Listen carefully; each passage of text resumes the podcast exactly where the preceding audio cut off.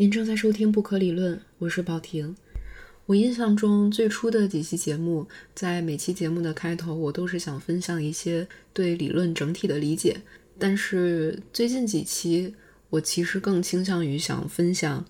到底我是通过什么样的契机到达了这个主题，或者是，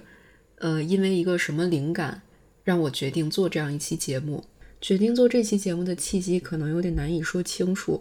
我读学术书有一个习惯，就是我喜欢一段时间内集中的去读一个主题，或者是一个作者，或者至少是一个脉络，然后从这一个线索开始发散去看。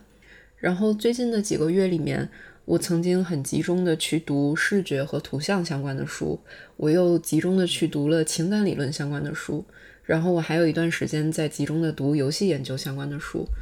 每次集中读一个主题的时候，我也有想过要不要把这个主题做成一期节目，但是最终都没有去做。因为第一，我读这些东西不是为了做节目去读的；然后第二，嗯，这个节目它不应该是，呃，比如说各个领域理论的介绍性质或者是讲座性质的一个节目。然后在这几个月的时间里，有一本书，其实我是一直都在断断续续的读。呃，这本书就是 Catherine House 的《On Thought》这本书。我读它的理由当然也非常明显了，因为呃，就是比较熟悉早期的节目的听众应该知道，我以前是主攻的研究方向叫后人类理论，而这个理论领域对我研究影响最大的学者就是 Catherine House，所以我当然想看看他最新的这一本学术著作是有些什么新的论述，所以其实也是我早就该看的一本书。因为我现在也不用再写论文了，我读这样的书也只是纯粹出于兴趣。然后我把这本书也没有把它看作跟刚才说的那几个主题相关，而是就是把它纯粹当做一本后人类理论的延伸去了解。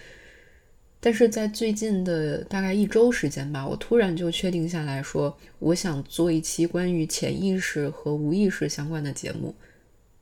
我也不知道为什么突然就确定下来了，明明我。好几个月的时间都在读别的东西，而且主题也都非常明确，但是我一直就是觉得不对，就是不能做这个东西。而最近就不知道怎么回事，我明明也没有去读太多相关的东西，而且很可能就是我花在这个上面的时间不会像之前那样去读那么多材料，很可能冒着准备不足的一些风险去挑战一个话题，但是不知道为什么我就是确定下来了。我在想，我主动做的这个决定，它越是看上去没有来由，是不是越有可能是几个月前我在开始读《On Thought》这本书的时候就已经埋下了一个种子？其实我的内心在那个时候就已经做了一个决定，只不过它一直没有浮现到我的意识层面，而一直在我的潜意识和无意识层面里面。所以我可能也是想通过这样一期节目去寻找这个问题的答案。当然，我不确定能不能找到答案。这期节目的名字其实直接来源是，呃，一个神经科学家安东尼奥·达马西奥他一本还挺知名的书，就叫《笛卡尔的错误》。然后这本书它其实反驳的所谓的笛卡尔的错误，就是笛卡尔的身心二元论，就是把身体和心理当做两者，然后中间有一个巨大的鸿沟去讨论。然后这个神经科学家他就认为。呃，身心是可以结合的，并且呢，他提供了一些神经科学的一些证据，呃，去论述身心之间其实没有这个鸿沟。当然，这个可能是一个比较粗暴的一个解释，但其实这期节目，呃，想要探讨的还不是这个笛卡尔的错误。笛卡尔的错误其实还有另一个层面。笛卡尔说：“我思故我在。”这句话里面其实强调的一个观点就是说。心灵的特殊地位，人的主动意识决定着一切。实际上，这样一个论述，它就排除了无意识和潜意识的重要性。哪怕是在自我认知这个层面上，从我思考就能导出我的存在这一点，其实也远远都忽视了我们潜意识和无意识中的可能未知的那个自我。所以这期节目。是想探讨这一个层面上笛卡尔的谬误。说到潜意识，一个不得不提的名字应该就是弗洛伊德。在弗洛伊德的精神分析体系里面，再次简单粗暴的去讲一个最知名的讲法，那就是我们的潜意识里面，因为我们需要去压抑自己的一些原初的欲望，或者是压抑自己精神痛苦的来源，所以有些东西像是被封印在了潜意识里一样。当然，这样的想法很快就逐渐的被证明是非常有局限性的。像荣格就进一步强调说，潜意识当然不仅仅包含那些被压抑的心理的活动，它还有过不了我们那个意识的门槛，就是进入不了意识域里面的所有的心理素材。如果说都可以用压抑来解释潜意识的话，那我们的压抑一一旦被释放。那我们所有人都会有非常惊人的记忆力，所以潜意识更像是在描述无法进入我们主动知觉的那一部分心智活动。这一部分心智活动其实处理着大量我们察觉不到的一些信息，就像实验心理学家古斯塔夫·费希纳总结的：意识甚至不是冰山一角，就是我们主动的意识，我们能察觉到的这些意识。可能只是所有意识活动的冰山最顶端的一个雪球而已。所以说，潜意识和无意识的范围非常非常广。其实，我们很多复杂的高层次的思考，也在交给潜意识和无意识来完成。所以呢，就逐渐有了现代心理学的像适应性潜意识这样的概念，就是说，人的很多高层次的活动，比如说像。进行判断啊，一些情绪的产生啊，动机的产生，其实都是发生在你的主动意识层之外。就这种视角呢，是说潜意识思考其实是一种演化出来的一种适应过程，他会迅速的去估量环境的因素，估量周遭的情况，然后迅速的解析他们，然后让人采取行动。如果说没有这种，就是你下意识的、无意识的这种反应处理，其实我们生存是很困难的。当然，还有从弗洛伊德就开始提出的这种注意力焦点的问题。有些记忆可能是非常久远的，它就是沉睡的状态。比如说你的小学同学的名字、一件很多年前发生的事情等等的，你的注意力没有在这里。呃，但是让你去回想的话，你是可以回想起来的。另外就是我们的注意力其实也可以进行分割，比如说在开着车的时候，你可能在想着别的事儿，那这个时候开车的这个动作其实是比较自动化的，但是可能比如说出现一个比较突发的交通状况，比如说红灯了、绿灯了，那你的注意力又会转移到开车这件事情上来，所以其实潜意识和你能察知到的这个意识，它会有一些互相的转换。再有比如说。让你朗读一篇文章，呃，你在朗读的同时想着别的事情，心思根本没有放在这篇文章上，你还是可以把它读出来，但是里面的字你可能一个字都没有看进去。读完之后，你也不知道这篇文章讲了什么。所以说，我们的注意力或者是我们意识层面能够处理的东西是比较有限的。著名的心智哲学家希尔勒他提出的一个概念叫 background capacities。有点像，就是你大脑的一种后台运行的能力。如果用数学的关系去讲这个所谓的后台运行能力的话，就是你现在有的这种意识状态，它更像是一个更大的集合的一个小小的子集。而我们的神经活动呢，它其实是一个很大的 sigma 一个总和。而我们的精神状态当然也会经历一系列变化。现在可能是子集一。等一会儿是子集二，等一会儿是子集三，但是它都是存在在这个更大的这个体系里面的。那么我们神经活动的状态是没有办法由我们单纯一个小小的精神状态这一个小小的子集去决定的。那么所有这些显性的、陈述性的、表达性的意识活动，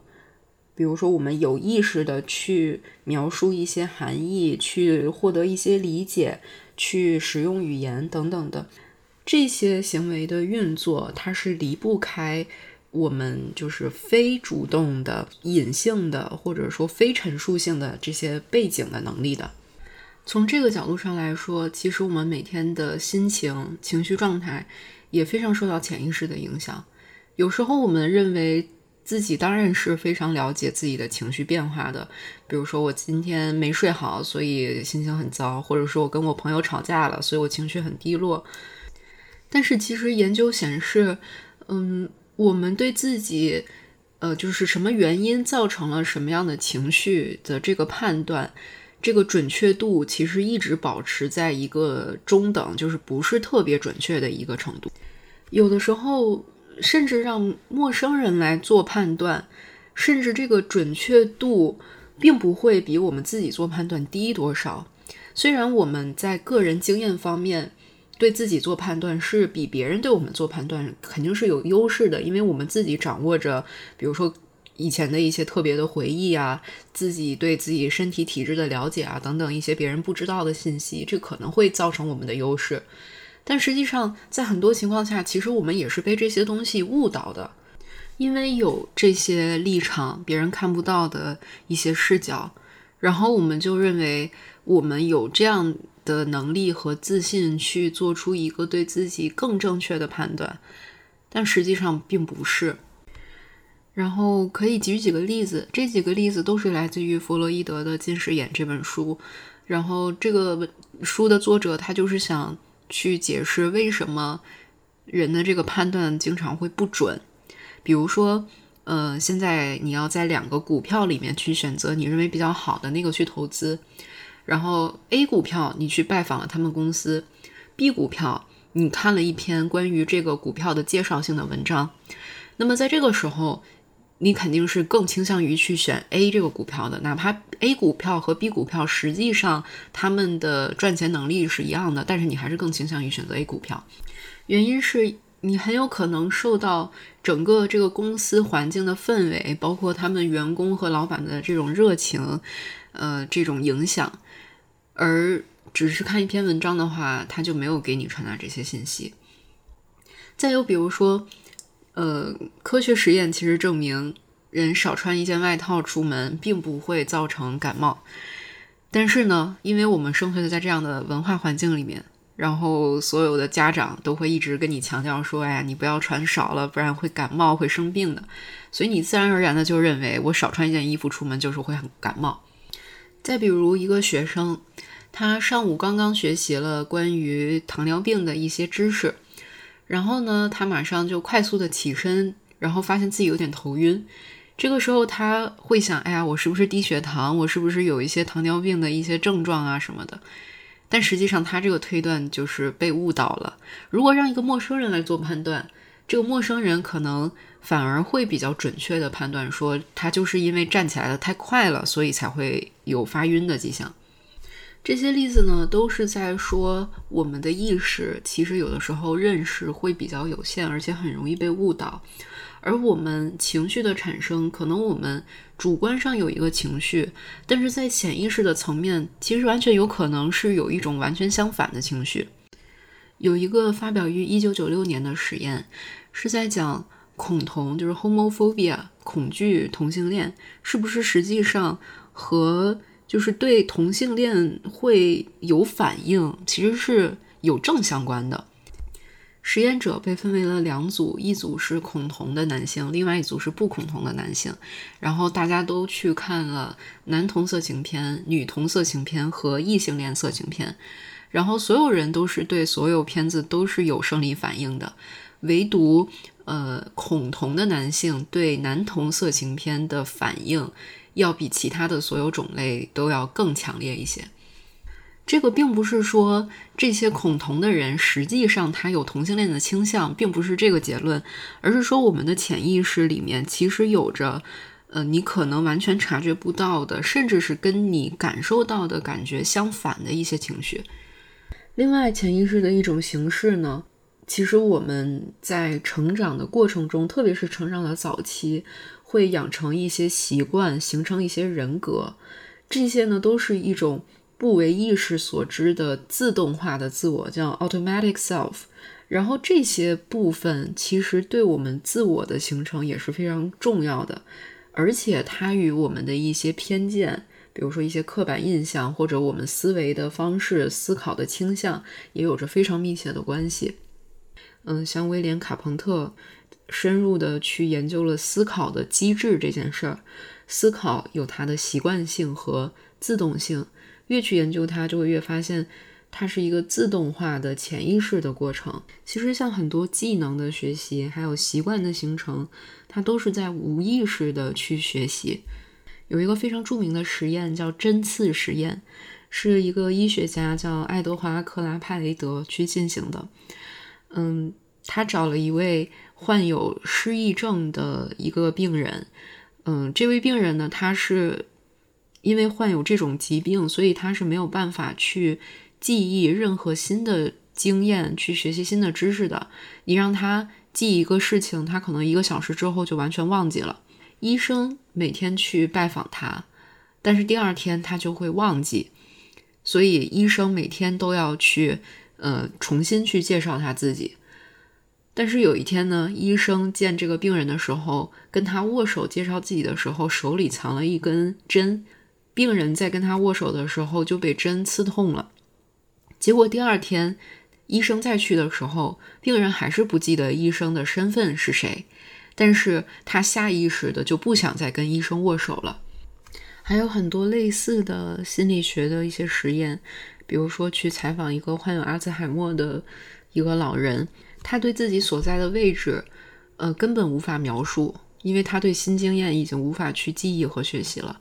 但是让他描述他童年的时候，比如从家到学校怎么走。然后路上都会看到什么样的景象，在哪里转弯等等，他可以描述的一清二楚，因为这个是通过他不断的无意识的学习的一种经验。我们的情绪其实会有一个把一些意外的、离奇的事情正常化的一个消化过程。比如说，当有一个让我们特别特别开心，或者是特别特别伤心的事件发生的时候。那个情绪的状态，我们是不可能一直停留在那个情绪的底顶点或者情绪的低点的。这个是因为我们的潜意识它其实是做了做着快速的一个适应的工作。有的时候，比如说你接到一个特别好的消息，比如说你期待了很久的学校录取通知书你收到了，然后在打开信的那一刻，你可能就是兴奋的心跳都快停了。但是其实很快你就会平静下来，这件事就会变变成一件对你来说特别正常的一件事。对我们周围的情况去进行 make sense 的这个工作，其实大部分都是由我们的潜意识完成的。比如说一些社会性的重大事件，可能刚发生的时候你会觉得，哎呀天呐，怎么会这样？但是很快你就会觉得啊，这个就是一个必然的结果，因为你在你的潜意识层面很快就把这件事情就 make sense 了。其实，在第二十九期节目里面，我也讨论过这个问题，就是我们的情绪其实是有一种这样的调节和防御机制，不管是快乐的情绪还是悲伤的情绪，我们都能快速的调节回来。只不过对于负面的悲伤的情绪，我们调节的更慢，需要付出的努力要更多。对于一个患有阿兹海默症的病人来说，其实他就没有这种能力，因为他没有办法去消化新的经验。如果说有一件事情对他来说造成了狂喜，那这个狂喜会持续的比正常人更久。美国的心理学之父 William James 他有一句非常著名的话，经常被人引用。这句话描述的是婴儿看到的、感知到的世界是 blooming, buzzing, confusion，百花齐放，蜂鸟争鸣，眼花缭乱。对阿兹海默症患者和对婴儿来说，世界都是全新的。如果把我们的感觉器官传输到大脑神经的这个过程做一个数字的统计，我们的五官每时每刻接收到的信息数量在一千一百万个以上。就光是眼睛，每秒钟都会传送一千万个信号到大脑，而我们的知觉到的这个意识，每秒只能处理四十个信息。也就是说，有超过一千万个信息是我们察觉不到的。当然，这些信息可能有一部分是浪费了，但是还有一大部分是在我们的意识外被接收到了。它就像一个在后台运行的一个扫描程序。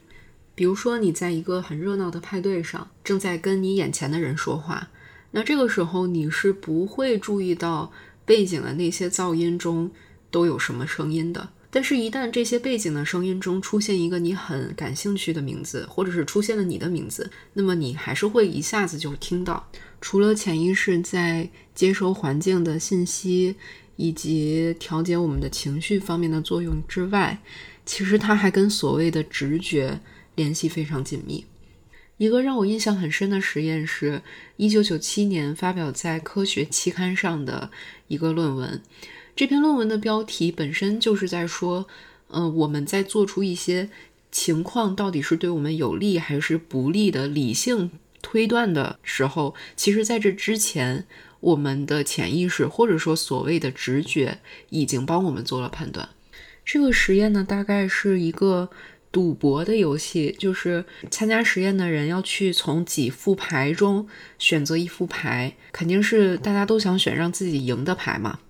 测试者呢被分为了两组，一组呢是呃健康状况正常的测试者，另外一组呢是我们有一个位于鼻梁后方的一个叫做大脑腹内侧前额叶的这个区域有受过伤的测试者。这个区域呢被认为是跟我们的所谓的直觉的产生，嗯联系相当密切的一个区域。那么经过实验之后会发现，就是它一共提供了四副牌，而且这四副牌其实是有经过严密的计算，确实其中有两副是赢的概率比较大，另外两副赢的概率比较小。但是实验者只是简单的把这四副牌都打一遍的话，他其实很难从理性上去判断哪几个是让他赢的概率比较大的。当他打过一遍之后，当他再去考虑。拿那两副风险比较高的牌的时候，他自己虽然没有意识到，但是实际上他这个呃刚才说的那个前额叶的部位皮肤的导电量是更大的。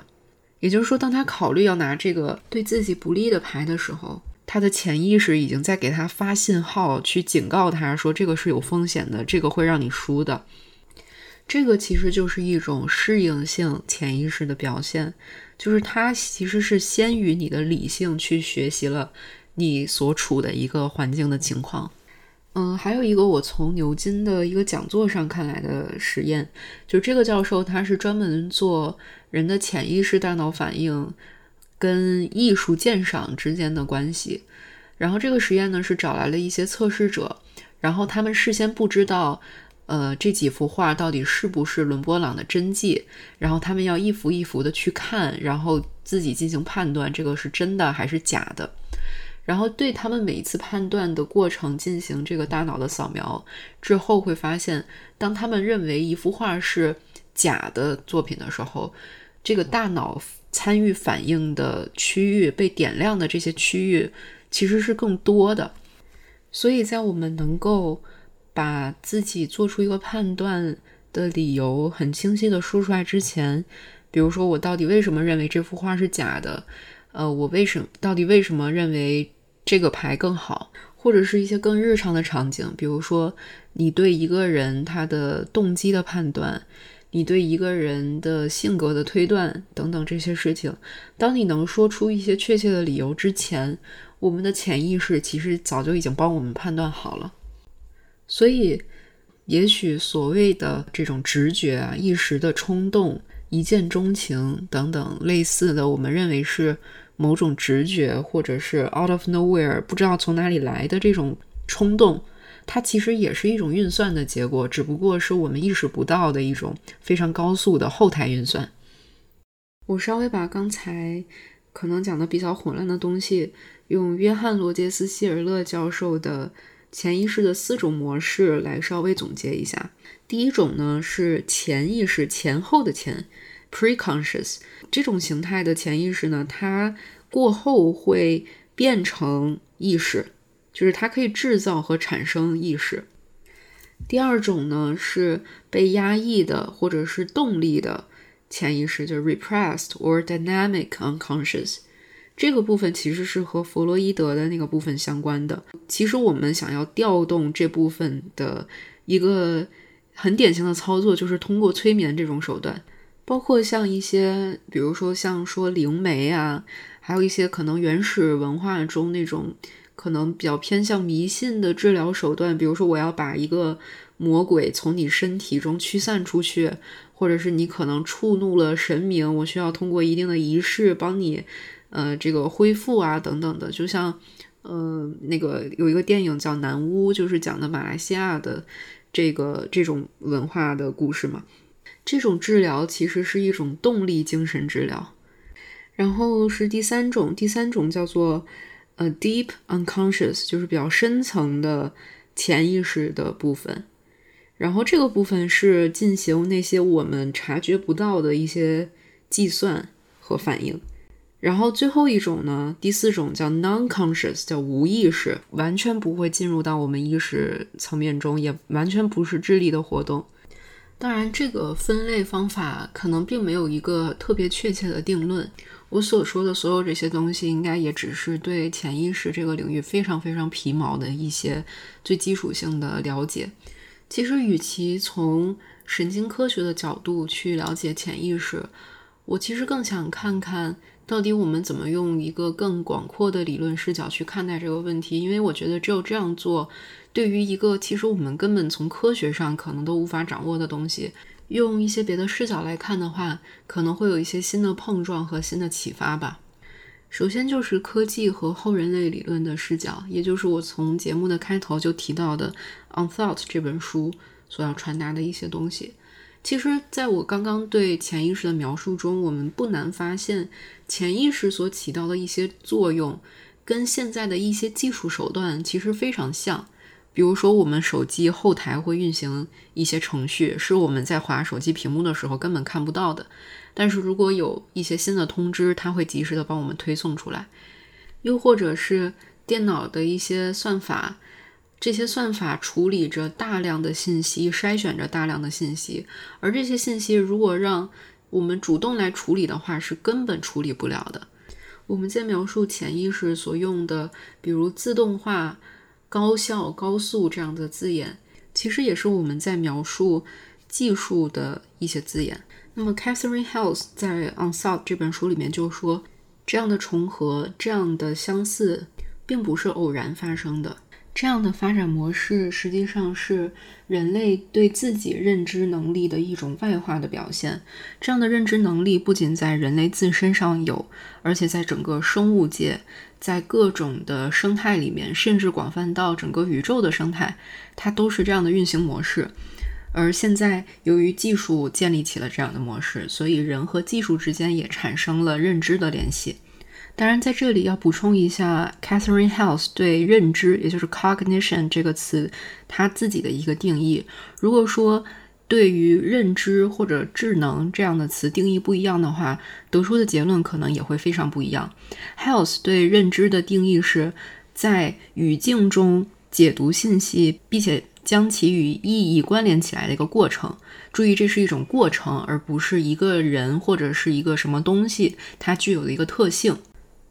并且，这种人和技术之间建立起来的认知的生态，呃，Catherine House 他想用认知装置 assemblage 这个词，我暂且翻译成装置啊，嗯，而不是用 network 网络这个词。assemblage 这个词，它是从德勒兹和瓜塔利的《天高原》里面拿来的一个词。这个词本身具有的一些关联的含义，就是连接事件，呃，成为中就是 becoming 或者是变形。之所以选择这个词而不是网络这个词的原因呢，是因为网络它更加平面，它是一种有节点、有边缘的一种图形式的思维。但是 assemblage 它更加有物质性的一面，它是一种三维空间的活动，有接触、互动、突变、吸纳、抗拒等等的一些复杂的活动。所以，当谈论认知的时候，Health 它更想谈论的是这种立体的、穿过多个薄膜和平面的一一种活动。在这种认知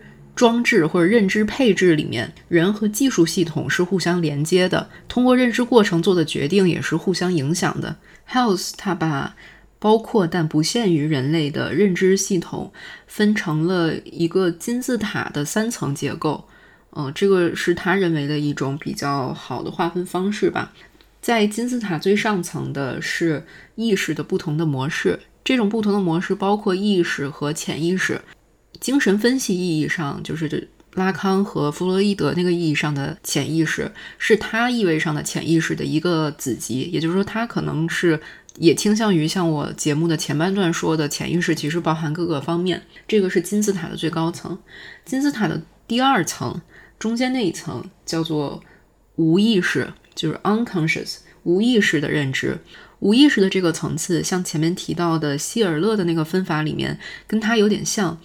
呃，就这个层次的产生的信息是无法无法进入到我们的意识里面的，但是它可能会通过身体上的一些表现去表现出来。另外，无意识这个层次，它也在做呃识别规律、识别模式的这样一个工作。它的识别速度、判断速度是远远比意识层面要快很多的。最下层叫做物质的过程 （material process）。这个物质的过程，它本身并不是认知的。呃，Health 他就举了一个例子，就是说一个冰山的移动，它不是自己做出决定要去移动，但是在这个过程中，其实是环境的一些互相作用，比如说水流啊，比如说这个各种压力啊、风向啊等等，它其实形成了非常多组动态的关系。从生物学的角度来说，任何生物系统里面，它都包含着非常多的环境的变量。那生物体它需要去把自己融入到或者是适应这个环境里面，它才能够继续生存，并且它在这个适应的过程中，它其实去应对的是各种外力。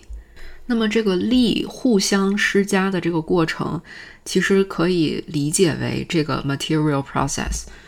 那么，在这些讲法下面，其实会对我们原本认知领域，或者是对于神经科学领域的一些原本我们很熟悉的概念，会有所改变。比如说，知识 （knowledge） 这个词，在传统观念里面，它所存在的范围仅限于各类生物的大脑。而如果我们用这种 health 的这种认知观点去看的话，它实际上是在。我们暂且说生物体吧，它跟环境的互动中而获得的，然后这个知识存在于这个生物体它的整体结构，或者说它整体的生物体的功能而分散存在的。再来说 belief 这个词，就是信念、信仰、观念。传统意义上，这个词就是一个人，或者是基本上就是人吧。他由于自己的经验啊，或者是所受的文化环境的一些影响，他所持有的一种观点、一个立场。但是在这种新的认知的角度下来看的话，belief 它是一种倾向，而且这种倾向是运动中还没有固定下来的倾向。这种倾向是这个生物体它在跟环境的互动的过程中，它在一直尝试说。呃，我这种生存方式是不是能够适应这个环境的？是这样一种失利的倾向和方向性。那么最终就到达了 subject 主体这个词。传统意义上的主体当然就是人。我思故我在，又回到了笛卡尔的谬误这个主体。我就是唯一的主体。但是在这种新的认知的观点下面，主体这个词它会广泛到所有的生命形式上。哪怕是一个单细胞的生命体，所以你看看，这不是后人类那味儿就出来了吗？当然也包括科技的认知系统，在跟人的认知系统慢慢结合的整个过程中，当然也充满了争议，但同时分散主体也越来越明确。一个城市就像是一个生命体，你手边的一个具有非常精密的算法的电子产品，它当然也有认知的过程。并且很有可能完全已经成为了你认知过程的一部分，比如说它充当着你的潜意识和无意识。说完后人类理论，或许我们还可以尝试一下用现象学的视角去看一下潜意识和无意识。其实，海德格尔和梅洛庞蒂所称为的“现象”这个词，在《存在与时间》里面，海德格尔对现象是这样一种定义。我现在念的是《存在与时间》三联的修订译本，第四十二页。现象显然是这样一种东西，它首先与通常恰恰不显现，同首先与通常显现着的东西相对，它隐藏不露。但同时，它又从本质上包含在首先与通常显现着的东西中，其情况是它构成这些东西的意义与根据。所以说，在这里，现象就跟潜意识和无意识，或者这种我们主动感官察觉不到的这些领域联系就非常紧密了。它有一种处于暗处，嗯，我们无法直接去看到的这样一种特性，但是它又构成了真正的意义。好了，这个领域再深的我也说不了更多了，我水平就到这儿了。接下来，其实我想再从人类学的视角谈一谈这个问题。之前写《巴黎地铁上的人类学家》的那个作者马克·欧杰，他其实后来又出了一本很薄的小书，叫《Oblivion》遗忘。在这本书里面，他倒是没有讨论呃潜意识和无意识的事情，他讨论的是记忆和遗忘的关系。人们，特别是那些经历过重大灾难或者重大历史性事件的人们，总是一再的被提醒。他们有记住历史、记住过去的责任，但是马克·欧杰就说，或许我们也有遗忘的责任。博尔赫斯有篇小说叫《福内斯记忆者》，在这个小说里面，他描写了弗内斯这个人是一个有着超强的过目不忘的记忆的一个人物，他只要看一眼葡萄酒。他的脑海中就会立刻知道这个酒来自哪个庄园，每一颗葡萄经历了什么样的天气的变化，最终变成了这个酒。但是对于弗内斯来说，他的记忆超群到无法入睡，他无法区分一个时刻和另一个时刻的连续性和区别，在他的内心里没有任何东西是有权重的，它也没有办法区分事物的层次。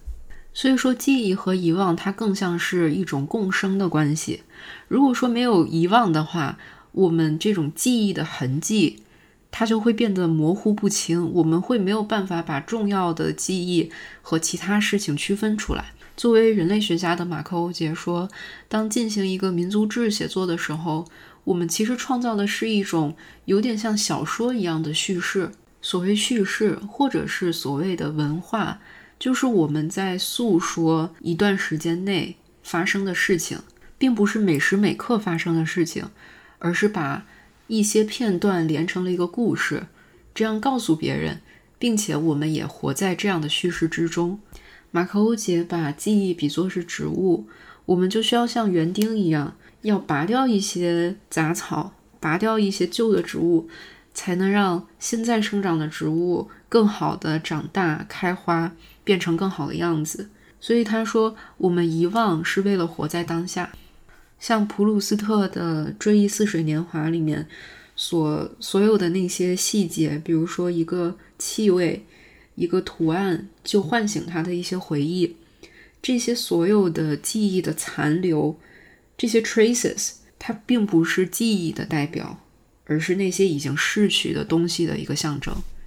我最近看了一本小说，是韩国作家韩江的《白》，它跟一般小说的题材非常不一样。它是分为一小段一小段，几乎像是散文诗一样，去讲述了一个女人的故事。每一个场景里面都是有白这个元素，比如白色的门、白色的雪、白色的盐、裹着婴儿的白色的布等等的。看完这本书，我才发现，其实我非常非常喜欢这样的叙事。因为它其实用了这样一种非常巧妙的手段，去突出了那些所有你没有办法直接看到的、感知到的部分，但是仍然隐隐约约地形成了一个完整的画面。所以，这或许也是在文学的尝试上可以去模仿的一种潜意识书写。我不知道这个词准不准确。今天也说了不少内容了，虽然节目的这期的标题是笛卡尔的谬误，但是其实。嗯，我并不是想从批判谁是错误的这个出发点去讲这个话题，而且在比如说在弗洛伊德这个领域，其实也是这样。弗洛伊德他虽然有他的局限性，但是也依然有他的一些宝藏。而且在读这些书的过程中，我回头想想，在节目开始我提的这个问题，到底是什么样的一种动力？让我确定下来一定要做这期节目，然后又是像以前那样，就是一边读一边看，然后做的过程中又一边去确认查各种材料，才拼拼凑凑的，就是心里很不安的做完一期节目。同时做的过程中，我也会去试图调动自己已经失去的一些记忆，就像马克欧杰说的那样，有的时候你需要去，呃，试图忘记最近的历史，才能去唤起自己更久远的历史。然后本身读书的过程其实也是这样的，就是总觉得自己读书读得还挺快的，然后读完就忘了，特别是。比如你这一本书读完，可能三四个月、半年、一年过去，真的会回想不起来它是什么内容。那我读这本书，我读的这些时间是就浪费掉了吗？这本书到底在我身体里留下了什么呢？也经常有一些时候，当我读完一本小说，然后在晚上睡觉的时候，就躺在床上，周围都是一片黑暗，然后心里就有那种很受触动的那种感觉。这种情感的触动到底是由什么样的机制触发的？这个文本到底要怎么编织才能够符合我们的这种要么是意识，要么是潜意识或者无意识的这种模式识别的机制，让它去触发？还有我经常在想的一个问题就是，有的时候在我们的生活中。会突然就没有任何来由的，你也不是说看到一件熟悉的东西，或者看到一个纪念物什么触发了这个记忆，而就是毫无来由的有一个回忆就突然闯进了我的脑海。这样的回忆它到底是从哪里来的？它到底为什么突然从无意识浮现到了我的意识之中？在做梦的时候，我们的大脑不自主的就创造了各种各样的场景，在试图回忆起。一个过去的时候，比如当我试图回想我中学的一间教室是什么样的，